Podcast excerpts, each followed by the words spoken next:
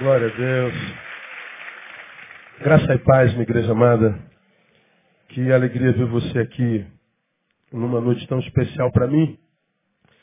Onde convidei os irmãos para celebrar ao Senhor um culto de gratidão a Deus pelos 25 anos de, de jornada, mais pela forma como a jornada foi vivida do que pelos anos vividos. Celebro mais do que 25 anos de vida, a vida em qualidade vivida nesses 25 anos. Porque eu poderia ter chegado aos 25 anos como sobrevivente. Ux, consegui essa desgraça toda, mas eu consegui chegar aqui. Não, não estou comemorando isso. Estou comemorando cada dia de vida que eu vivi nesses 25 anos. Eu louvo a Deus pela intensidade.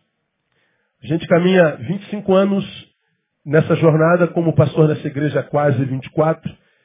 E a gente tem a graça de, como pastor e ovelha, dizer que a nossa relação não está desgastada. Aleluia. A gente está vivendo uma boa relação, a gente continua crescendo, a gente continua feliz, nossa igreja é leve, nossa igreja é feliz, nossos ares não são blindados. A gente se entende, a gente vive bem. E hoje foi um dia que eu passei aqui na igreja refletindo sobre esses 25 anos. Agradecendo a Deus, trazendo à memória alguns momentos. Não tem como relembrá-los todos, mas eu me lembro, eu me lembro bem, tomei posse aqui em 17 de outubro de 92. Alguns de vocês não eram nascidos ainda.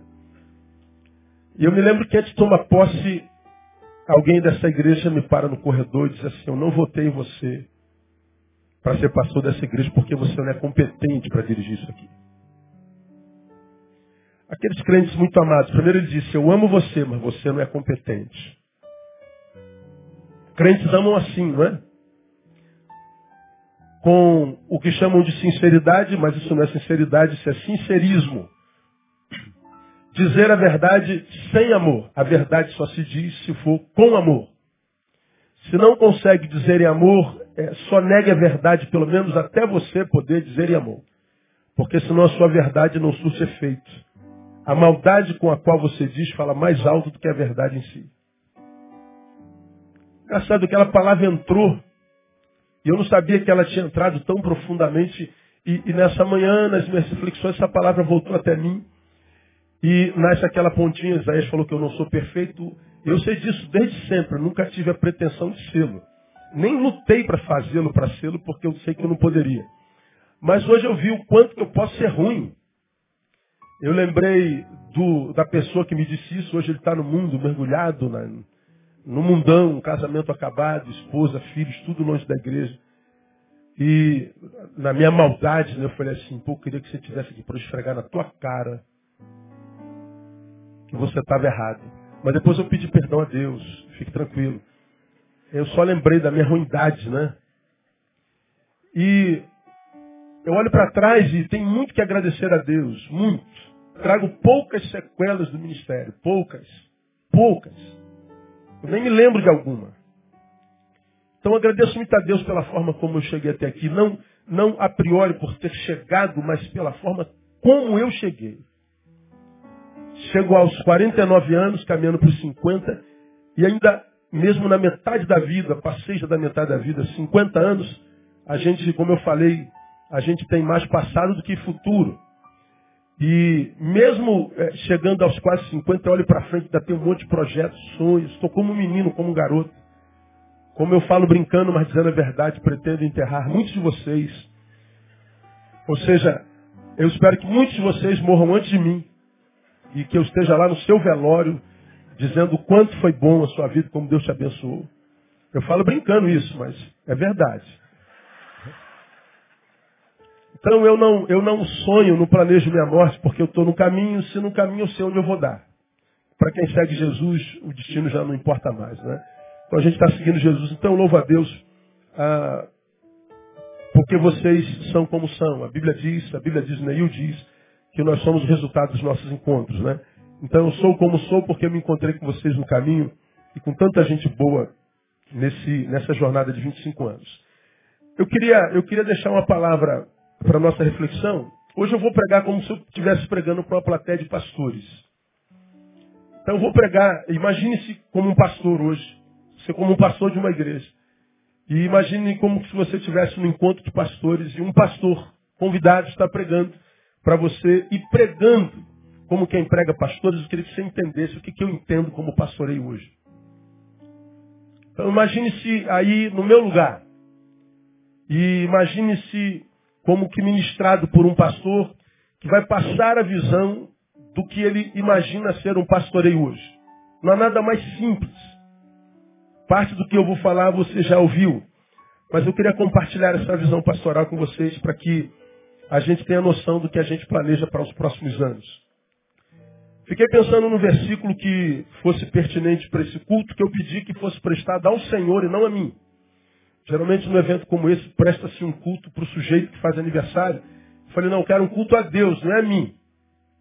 Quero que juntos me ajudem a adorar aquele que possibilitou essa data. Eu não quero um culto de exaltação a mim. A, a glória é ter chegado até aqui como chegamos. Por isso nós estamos exaltando ao Senhor. Então, a, podemos passar um culto inteirinho falando de quanto eu fui abençoado, de quanto eu fiz, deixei de fazer. Não, não. Ah, eu quero um culto a Deus. A, a minha a gente diz obrigado no final, se for o caso, e depois a gente vai embora para casa. Então, fiquei pensando num versículo. Qual versículo poderia ser pertinente para uma data como essa? 25 anos de pastoreio. Aí veio, ide por todo mundo, pregar o evangelho. Ah, a importância da pregação. É, talvez. Ah, quais outros versículos poderiam falar muito ao nosso coração, até que eu vá aplicar-te ao ensino. É, ensino é importante, vou falar sobre isso inclusive. Ah, aquele que aspira ao episcopado, excelente obra desejo. O pastor Neil está na excelente obra. Bom, um monte de versículos poderiam vir. Mas o versículo que eu acredito o Espírito Santo trouxe no meu coração vem de 1 Timóteo capítulo 4. Abre a tua Bíblia em 1 Timóteo capítulo 4.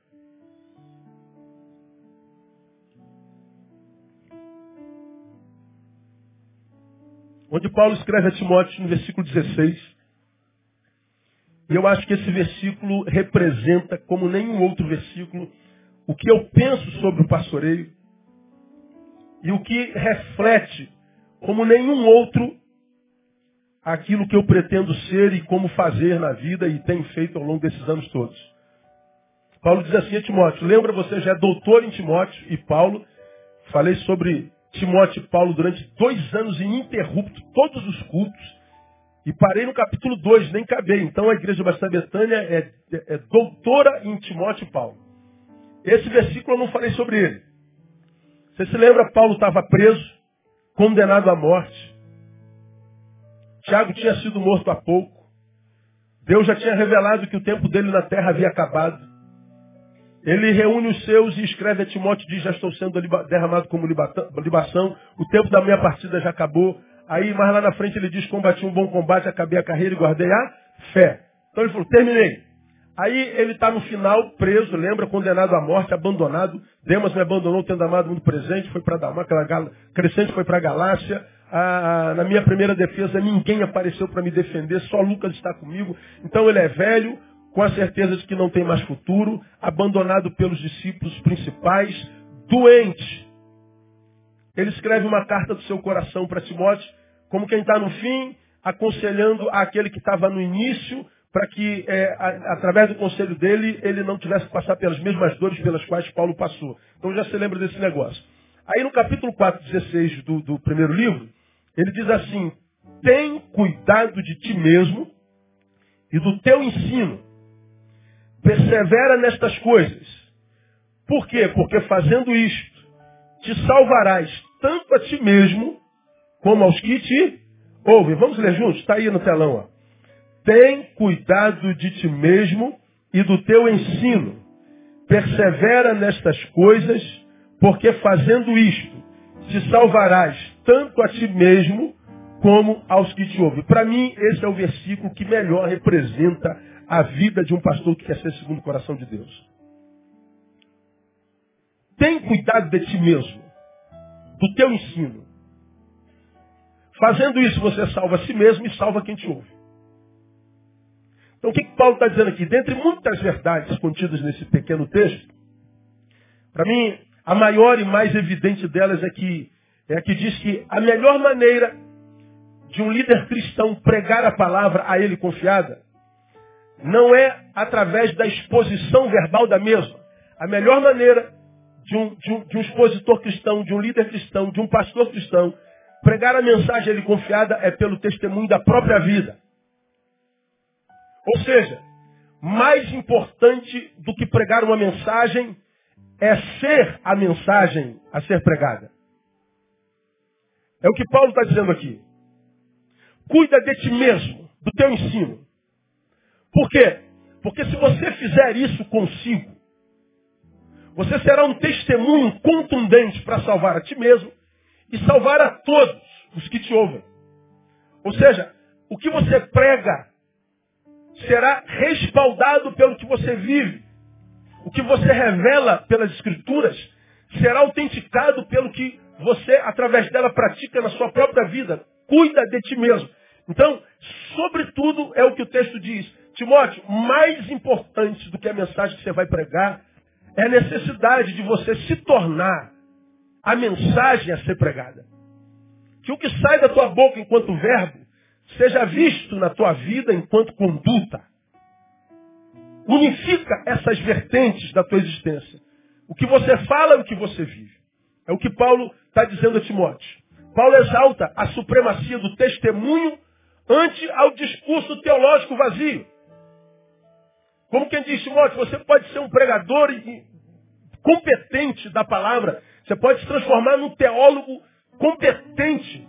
Você pode ser um camarada extremamente competente na, na, na, tradução da palavra, na exposição da palavra. Você pode ser um camarada que tenha um oratório é, indiscutível. Você pode ser o melhor. Mas a despeito disso, teu discurso pode ser vazio se você não for alguém que cuida de si mesmo.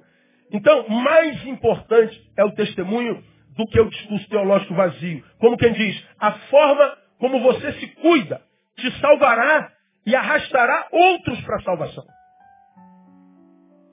Esse texto para mim resume o que deveria ser a vida do pastor e não só, mas a vida de qualquer cristão. A palavra cuidado aqui, minha igreja amada, é a palavra epecho, ou epeco, como você quiser. Que traduzida literalmente é fixar atenção sobre. Quando Paulo diz, tem cuidado de ti mesmo, ele está dizendo, Timóteo, fixa a sua atenção sobre si mesmo.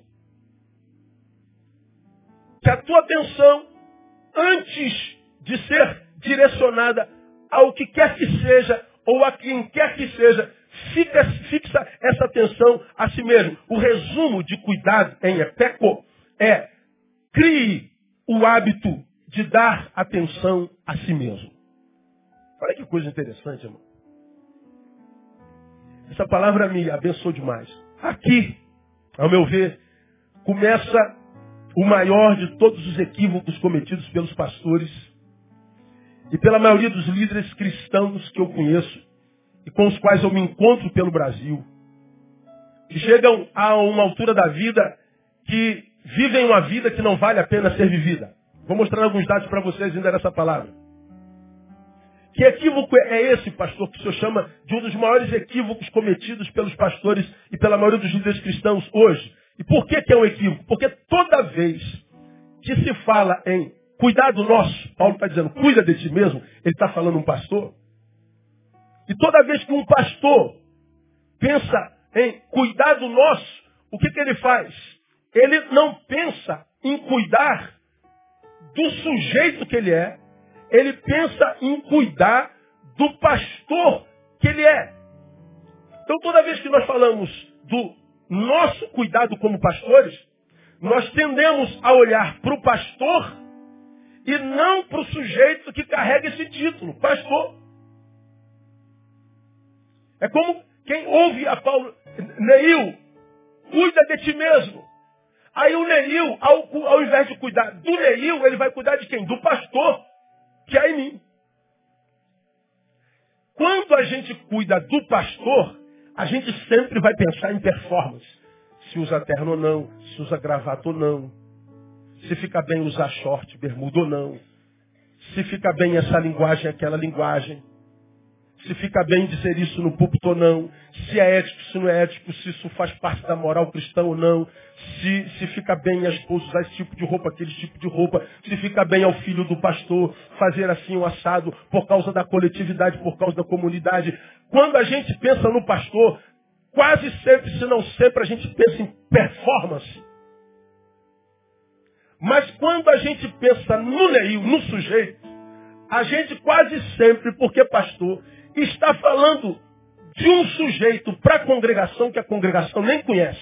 Porque a congregação conhece o pastor, mas nem sempre conhece o homem que é nele. Quem conhece o Neil aqui profundamente? Quem conhece as manias do Neil? Quem conhece as intimidades do Neil? Hoje a Andréia me vê e fala assim, quem imagina que o famoso pastor Neil faz isso? Não te interessa o que, que era. Isso é coisa do Neil e não do pastor. Aí nós rimos juntos. Aí eu falei, amor, nunca imaginarão. Nunca. Porque o Neil é um, o pastor é outro. O pastor é um, um título que entrou na minha vida há 25 anos atrás, que se não cuidado pode roubar de mim a subjetividade, me transformar num ser performático que pode alcançar sucesso na performance, mas a despeito do sucesso, pode ser, na verdade, enquanto sucesso, o símbolo da minha subtração existencial, da subtração do sujeito que é em mim, e ainda que bem sucedido enquanto performance, eu posso ser o mais desgraçado dos seres humanos que existe. Por quê? Porque quando nós lemos Paulo, nós lemos Paulo dizendo, cuida de ti mesmo, e a gente pensa em quem? No pastor, e não no Neil. É aqui que os líderes que adoecem pecam. Como eu estou pregando a uma comunidade de pastores, é aí que começa a sua doença. Quando a performance diz mais alto do que a verdade da subjetividade. Quando o título fala mais alto do que a própria existência. Quando a aparência fala mais alto do que a essência. Essa é a desgraça do ser humano. Ele se dicotomiza. Ele passa a viver a impossibilidade da integralidade. Como essa palavra me abençoou. Nós cometemos um erro grave quando fazemos isso. Sem que percebamos, portanto, vivemos um litígio silencioso entre o sujeito que é pastor e o pastor que o sujeito é. Entramos no litígio. O pastor com o Neil. Porque a gente não sabe de quem cuidar. A gente se confunde. A gente funde função com essência. Aí entramos no litígio. Nós estamos em litígio conosco mesmos. Mas o pior, esse litígio é travado no âmbito da inconsciência. Eu não sei que eu estou em litígio. Tem rodado o Brasil e mundo. Me encontrado com muitos colegas que não suportam o ministério. Não entendem por que não dá certo. Não entendem por que não irrompe, por que não flui. É porque está em litígio consigo mesmo. E se eu estou em litígio comigo mesmo, o litígio vai se espraiar em todas as áreas da minha relação. Eu vou ter litígio conjugal. Eu vou ter litígio com filhos. Eu vou ter litígio com as ovelhas. Eu vou ter litígio com a vida. Porque litígio comigo mesmo. Se dá no âmbito da inconsciência. E porque se dá no âmbito da inconsciência, essa crise é mortal. Ela mata. Mata, você se lembra bem, com aquela morte que o diabo imprime. Mata sem tirar a existência. Mata e a agenda continua lotada. Mata e a gente continua pregando. Com unção, hein? Mata e a gente continua viajando, mata. E a gente continua fazendo. Ninguém sabe que a gente morreu, senão nós, o diabo e Deus. Bom, as pesquisas publicadas na mídia contemporânea comprovam isso. Eu dou alguns dados para vocês, primeiro do Instituto Barna, que em 2011 fez uma pesquisa e, e nos Estados Unidos aliás, de nível mundial, o Instituto Barna é dos Estados Unidos, Jorge Barna é o presidente junto com Schaefer, e fez uma pesquisa a nível mundial sobre pastoreio no mundo, 2011.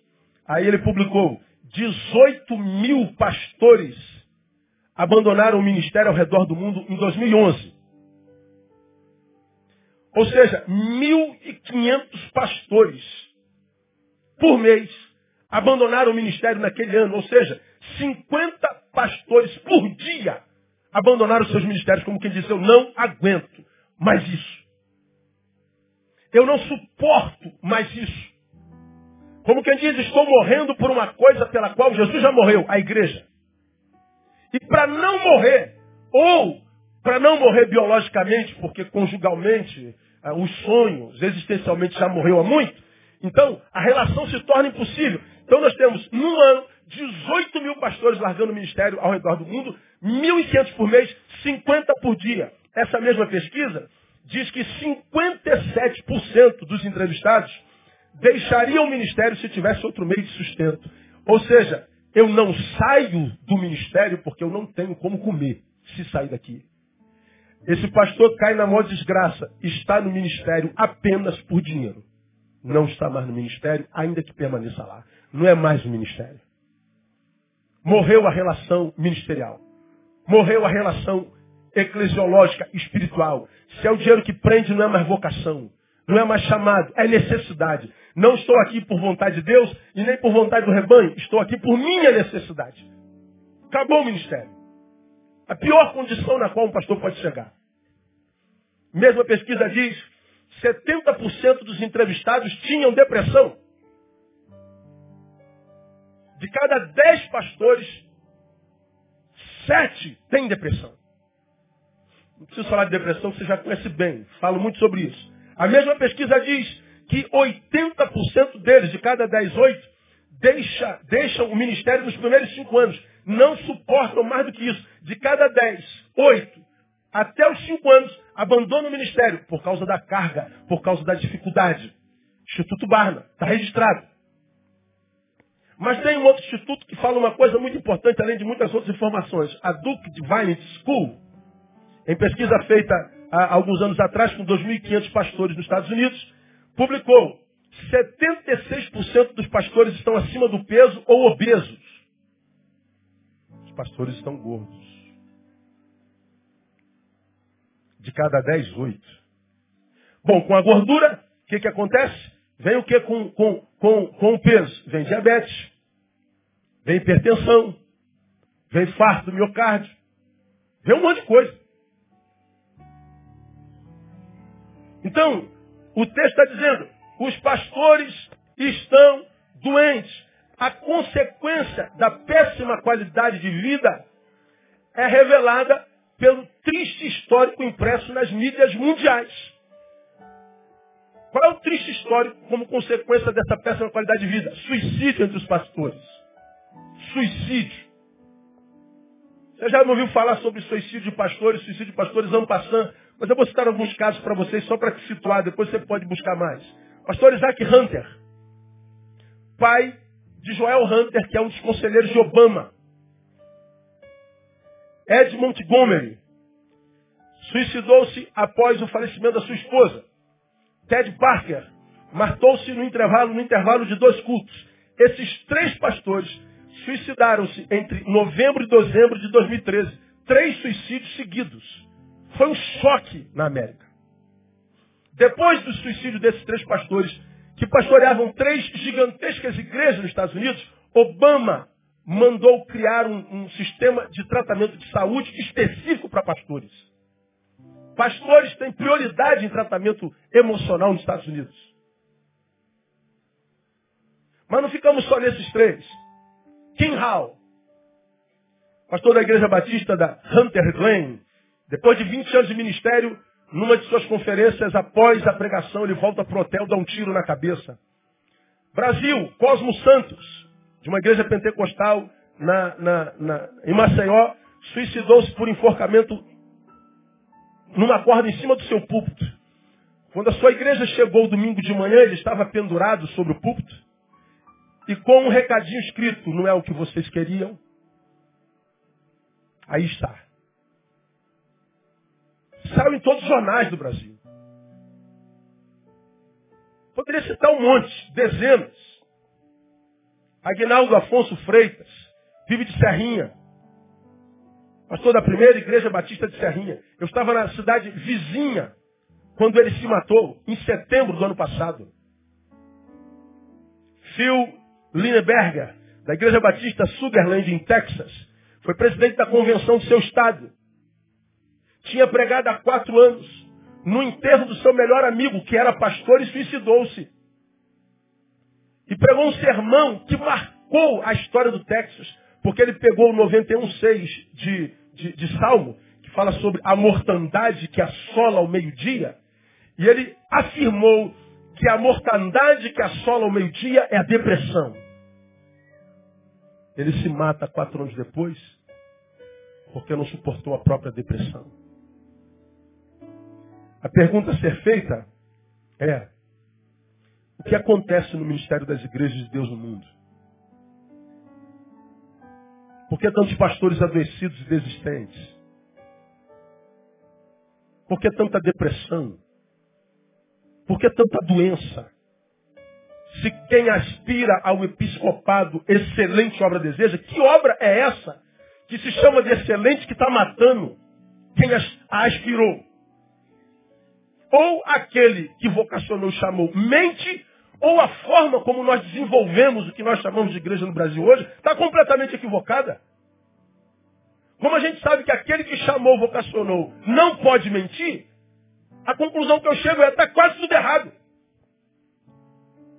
Ninguém suporta ser pastor como se é pastor hoje, porque não suporta porque a igreja é como é hoje.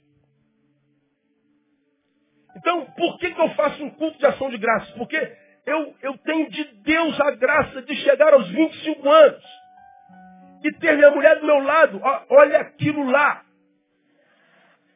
A minha mulher é linda, os olhos brilham, a pele é lisa, é gostosona. Eu não preciso falar que a minha mulher é feliz, olha para ela.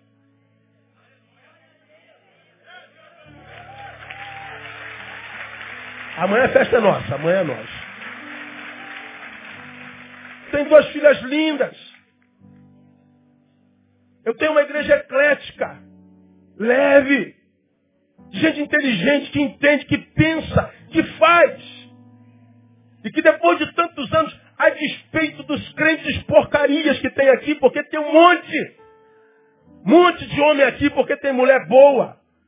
Um monte de mulher aqui que está aqui porque tem homem que tem recurso. Gente que se merece, com as quais a gente não pode contar. Mas é minoria.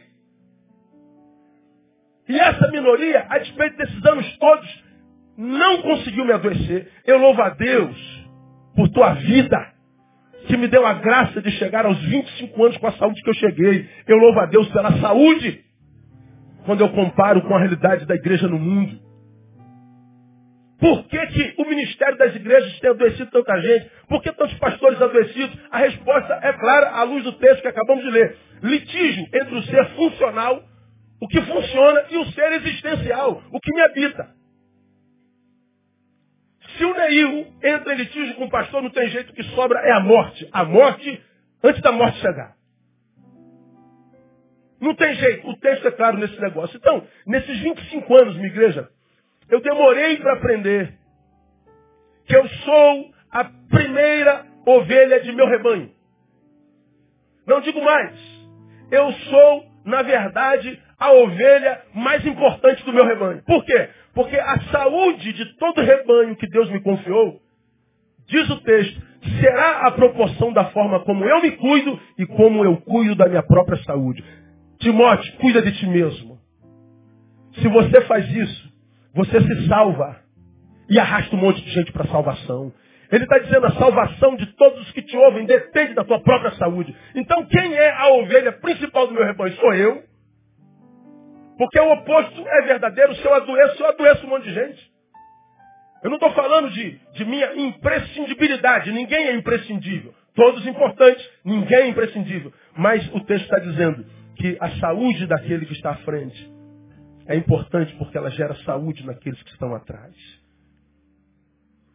Aprendi também, nesse texto e nesses 25 anos, que o meu pior inimigo, portanto, caminha comigo. O meu pior inimigo dorme comigo. O meu pior inimigo come comigo. O meu pior inimigo realiza comigo desde o dia da minha consagração. Quem é ou pode ser o meu pior inimigo? O pastor que me habita. Olha que coisa louca, gente. Primeiro de setembro de 1990 pode ter começado, poderia ter começado a minha desgraça. Mas eu louvo a Deus porque em 1 de setembro de, de 1990 começou um tempo muito cheio da graça de Deus na minha vida. E eu chego aqui nessa noite podendo dizer, Senhor, muito, muito, muito, muito, muito obrigado por tua bondade e por tua misericórdia. Então, a gente precisa cuidar de nós mesmos. Nós precisamos cuidar de nós mesmos. Aí a pergunta para a gente caminhar para o final, como é que um pastor cuida de si mesmo? Dou três sugestões. Primeiro, aprendendo a estabelecer prioridades certas no ministério. Nesse texto ele nos ensina. Cuida de ti mesmo, ele está falando do Neil. E do teu o quê? Ensino, está falando do pastor. Do que eu sou e do que eu faço. Então, Neil, aprenda a estabelecer prioridades certas para os teus ministérios. Segundo Paulo, nesse texto, a prioridade é o ensino. O que vem primeiro no teu ministério, Neil? O que, que é primordial no teu ministério? Dentro de tudo que um pastor faz, o ensino, a palavra. É a Bíblia Sagrada, é o púlpito. É alimentar o rebanho. Porque o que mantém um rebanho junto não é a cerca, é o pasto. Você já aprendeu que pastorear não é criar cercas e proibir ovelhas de. Não. Pastorear é derrubar as cercas e ensinar as ovelhas a irem com integridade. O ministério saudável produz autonomia na ovelha. A faz crescer para que ela viva a própria vida, para que ela independa do pastor o máximo possível. Até que aconteça o que disse Eugene Peterson no seu livro, O Pastor de Necessário. Quando é que o ministério é saudável? Quando a igreja não precisa mais dele. Quando funciona com ele ou sem ele. Ele está presente, funciona. Está viajando, funciona. Ele está tá, tá, tá em casa, funciona. Está de férias, funciona. O pastor está presente, funciona. Adoeceu, funciona. Porque ele não é mais necessário. Ué, se ele é necessário, manda embora. Não, ele fica porque a gente ama. Não é porque a gente precisa. Estabelecer prioridades certas no ministério e priorizar o ensino é não esquecer que o dom, como diz Efésios 4.11, é de pastor e mestre. Não é só pastor e nem só mestre. A ele deu uns como apóstolos, a outros como profetas, e outros como evangelistas, e outros como pastores e mestres. Então, se, se, se cuidar é um exercício terapêutico, bom, é, devo fazê-lo, sem relegar o ensino, de dascalia. Cuidar terapeu, ensinar didascalia. Eu não posso cuidar ao ponto de relegar o ensino. Eu não posso ensinar ao ponto de relegar relações. Mas se entrar em xeque o cuidado com o sujeito, que deveria cuidar de si mesmo, e o ensino, com qual que eu fico? Eu fico com o ensino. Porque no ensino vai na bagagem a receita para que ele cuide de si mesmo. Triste é quando ocupados com tantos afazeres, porque clama o ministério e chama o pastor, tão ocupado, a gente não tem tempo para a palavra, a gente não tem tempo para o ensino. E porque a gente não tem o que dizer, diz qualquer coisa. E você já aprendeu que mais importante do que dizer alguma coisa é ter alguma coisa para dizer. Nesses 25 anos eu tenho pedido a Deus, Deus nunca me deixe subir naquele púlpito sem ter alguma coisa da tua parte para dizer. Deus nunca me decepcionou. Nunca tive de dormir ontem sem ter o que pregar amanhã de manhã. Porque é no ensino que a gente é cuidado. Isto é, cuidar, exercício terapêutico, sem relegar o ensino, didascalia, é não esquecer que o evangelho é sobretudo pedagógico. O Evangelho é a pedagogia de Deus. Começa, você já aprendeu. Vinde, todos vós que estáis cansados e sobrecarregados, eu vos aliviarei. Tomai sobre vós o meu jugo e aprendei. Vinde e aprenda. Quem veio e aprendeu encontra descanso para a alma. Quem vem e não aprende, mesmo que tenha vindo, vira religioso e continua amarrado, infeliz, gelado, cinza, sem rios fluindo lá de dentro. O que gera descanso para a alma é o que eu aprendo quando eu venho e não o ato de vir. Bom, se eu vim e aprendi, nós estamos na metade do caminho. Porque todo vinde no Evangelho desemboca no ide. Se eu vim, aprendi, então diz o texto, ide, prega, batiza, batizando-os, ensinando-os a guardar todas as coisas que eu vos tenho mandado. Eu venho, aprendo, enquanto descanso. Descansou, vai, prega e ensina. Não há vinde que seja bênção que não desemboque no inde. Porque se vem e não vai, é como se não tivesse vindo. Se era infeliz ateu, é infeliz crente. Se era infeliz espírita, é infeliz batista. Se era infeliz católico, é infeliz evangélico. Não muda nada. Por quê? Porque não aprendeu. E o evangelho é o quê? É pedagógico. Por isso o ensino é prioridade. E quem vai sem ter aprendido, se contamina e logo deixa de ir. Tantas vezes gastamos tanto tempo em atividades nas quais podemos ser substituídos e por isso fracassamos em áreas fundamentais do ministério por falta de tempo para preparo. Aí você tem que ouvir o que a gente ouve pelo Brasil afora. Tantos pastores dizem, eu não preparo o sermão. Eu vou para o púlpito e o Espírito Santo fala na hora. Oh, que cara espiritual. Então isso é um espiritual vagabundo. Porque o espiritual vagabundo que diz que o Espírito Santo fala na hora, poderia ter entrado no seu gabinete dar tempo para o Espírito Santo, o Espírito Santo falaria uma semana antes também. E porque o Espírito Santo fala na hora, a gente vê tantas besteiras sendo ditas que informam, mas não formam. Mais deformam do que formam. E a igreja cresce em número, mas não tem poder de influência. Não tem poder de transformação. Não tem poder de, de salgar, de, de iluminar nada. Eu creio que acontece conosco hoje a mesma contenda que Deus teve com o seu povo no tempo do profeta Isaías. E a contenda que Deus tinha com o seu povo partia do quê? Ó, do que está escrito em, José, em, em Isaías 1,3. Não precisa abrir não. Ele disse lá, o boi conhece o seu possuidor. E o jumento a manjedoura do seu dono. Mas Israel não tem conhecimento, o meu povo não entende. Deus está dizendo, o boi conhece, o jumento conhece, meu povo não conhece. A contenda de Deus do seu povo é pela ignorância, falta de ensino, ausência de mestres. Em função disso, a triste revelação de Oséias 4,6. O meu povo está sendo destruído, porque ele falta o quê?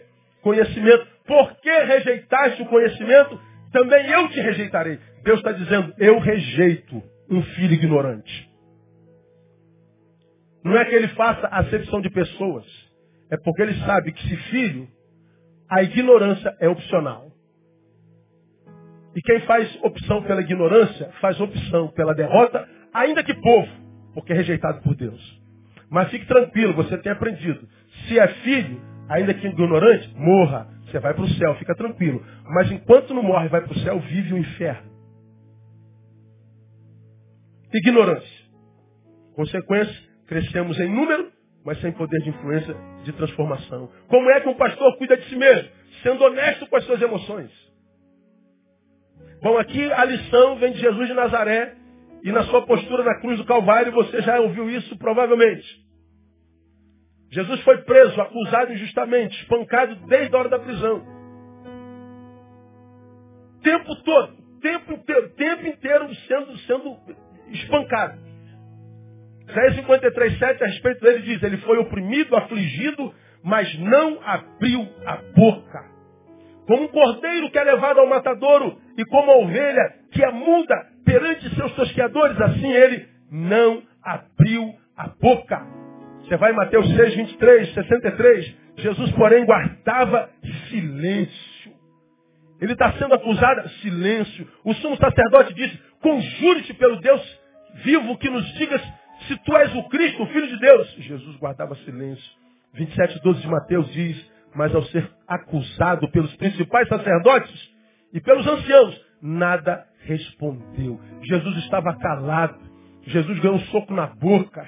Jesus foi chicoteado, Jesus foi traído, Jesus foi humilhado, Jesus foi abandonado. Ele ficou quieto. Por que, que ele ficou quieto? Porque ele suportou tudo aquilo porque ainda tinha forças. Ele estava sendo honesto. Eu posso. Manda ver. Eu seguro. Isso é honestidade. Mas quando ele chegou na cruz, quando cravaram o prego, quando ele chegou na hora nona, diz o texto, lá em Mateus 27, 46, diz que Jesus bradou em alta voz, dizendo, Eli, Eli, lama sabachthani, como quem diz, Deus meu, por que me desamparaste? Ele gritou em alta voz. Ele foi em silêncio, quieto, liso, mudo. Mas quando chega na hora nona, ele diz o texto, grita em alta voz. Por que, que quando chega na hora nona, ele grita se ele estava em silêncio até então? Porque enquanto silêncio, ele estava sendo fiel às suas emoções. Eu suporto. Mas quando ele chegou no limite e não suportava mais, o que, que ele fez? Ele botou a boca no trombone. Quando eu vejo Jesus gritando, Deus, por que me desamparaste? Eu vejo Jesus sendo honesto. Deus, eu não estou enfeitando pavão não, é porque eu não estou aguentando mais mesmo.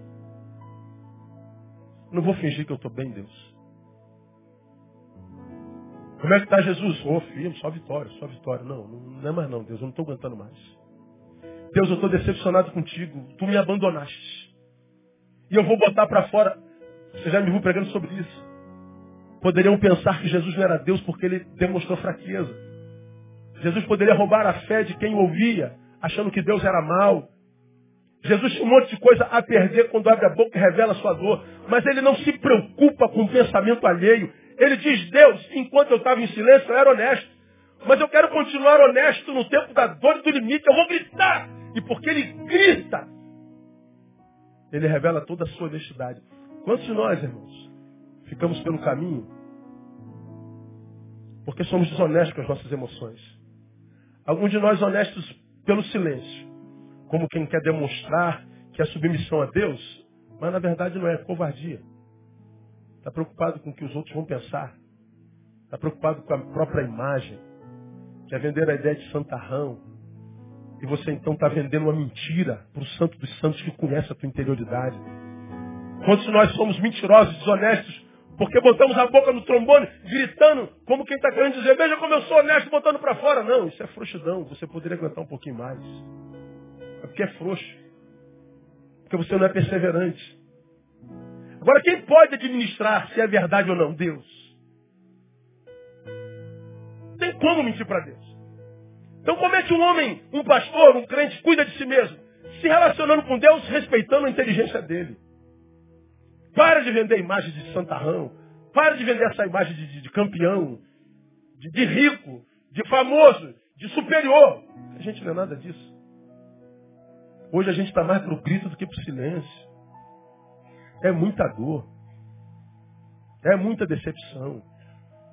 Se a gente ficar fingindo que não está sentindo nada, continuar nas atividades, quando nas atividades você nem precisava estar, podia estar descansando, você está sonegando honestidade. Ele gritou. Ele gritou. Você se lembra da história de uma irmã que teve na nossa igreja? Não sei nem por onde anda. Mudou-se para outro estado. Depois de 25 anos descobriu que o seu marido tinha uma família, lembra disso? Recebeu um bilhetinho. Seu marido é amante da sua sobrinha. Não, não pode. Ela não deu ouvido. Depois veio outro bilhetinho. O filho da tua sobrinha dele. Não, não pode. Aí veio o telefonema. Se a senhora for na casa da sua sobrinha agora, a senhora encontra ele lá. Encontrou. Ela foi tomada por uma ira tão grande, ela achou uma barra de ferro no quintal. E ela voltou para dentro para pegar os dois com a barra de ferro, a era matar. Mas os dois fugiram. Ela derrubou uma geladeira duplex no chão. Ela quebrou televisão, ela quebrou fogão, ela arrebentou a porta de armário. Ela quebrou tudo, ela foi lá fora, o carro zerinho dele estava na garagem. Ela quebrou o carro dele todinho, vidro, lanterna, amassou porta, acabou com o carro, deu polícia, deu barraco da vizinhança toda, foi um escândalo geral. E ela saiu de lá correndo, desesperada, gordinha, tinha problema coronário. E ela vou para a igreja, ela veio para a igreja e, por sorte dela, eu estava no gabinete, ela contou a desgraça que fez, o, o, as aspas, o mau testemunho, o barraco que foi, deu polícia. Pastor, eu fiz essa besteira. Eu falei, parabéns, irmã. A senhora acertou. Como assim, pastor? Se a senhora não bota essa porcaria para fora, a senhora morria. Se tiver que morrer alguém, morre ele. Mas eu não errei não, pastor. Não, irmã, a senhora com as suas emoções. Ela sentiu alívio. Agora vamos ao seu médico. Quem é seu médico? O doutor Manel aqui da clínica Gamalé. Eu não conhecia o doutor Manel. Aí ela foi pro doutor Manel, contou a história toda. Aí falou, eu fui pro, pro gabinete do meu pastor. Aí ele perguntou o que, que seu pastor disse. Meu pastor disse que eu acertei. Eu quero conhecer seu pastor. Viramos amigos.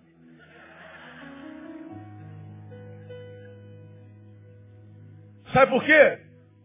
Porque ela foi honesta com as suas emoções. Me lembro de Lacan. Lacan diz, você já ouviu isso? Doenças são palavras não ditas.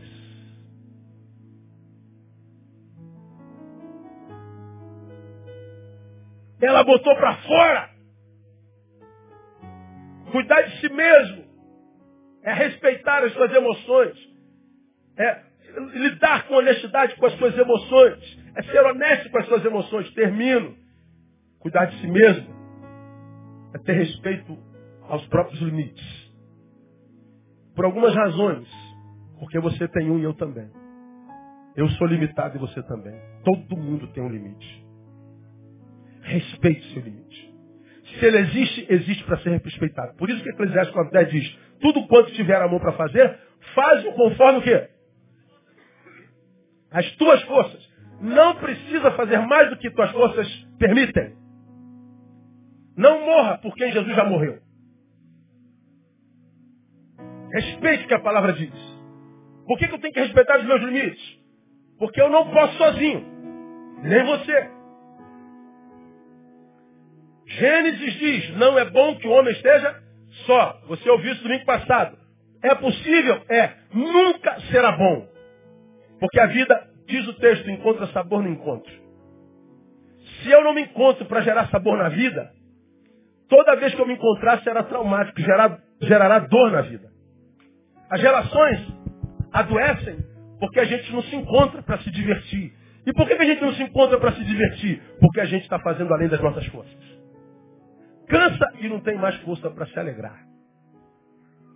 Nós pastores somos bestos nisso. Você não consegue sentar com um pastor sem que o cara converse sobre igreja. Só, só igreja. Só fala de igreja, de dinheiro, de, de, de quantos membros tem, quanto é a arrecadação da tua igreja. Ô, irmão, vamos, fazer, vamos, vamos fazer aquele, aquelas atividades onde a gente viva o, o desigrejamento, vamos dar uma desigrejada. Mas o cara não consegue desigrejar morre. Só não troco palavras, as internalizo. Doenças são palavras não ditas. Salmo 32, 3. Enquanto guardei silêncio, consumiram-se os meus ossos pelo meu bramido durante o dia todo. Ou seja, Deus não nos fez super em nada. Precisamos um do outro. Termino dizendo por que, que eu preciso respeitar meus limites. Porque eu posso interferir na salvação de alguém. Cuida de ti mesmo, do teu ensino, porque fazendo isso, salvarás tanto a ti mesmo como aos que te ouvem. Portanto, tenho que respeitar meus limites, porque não fazendo, eu posso não me salvar e impedir a outros que sejam salvos. Pastor, quando você não cuida de si, mesmo que seja se matando por causa do ministério, você peca.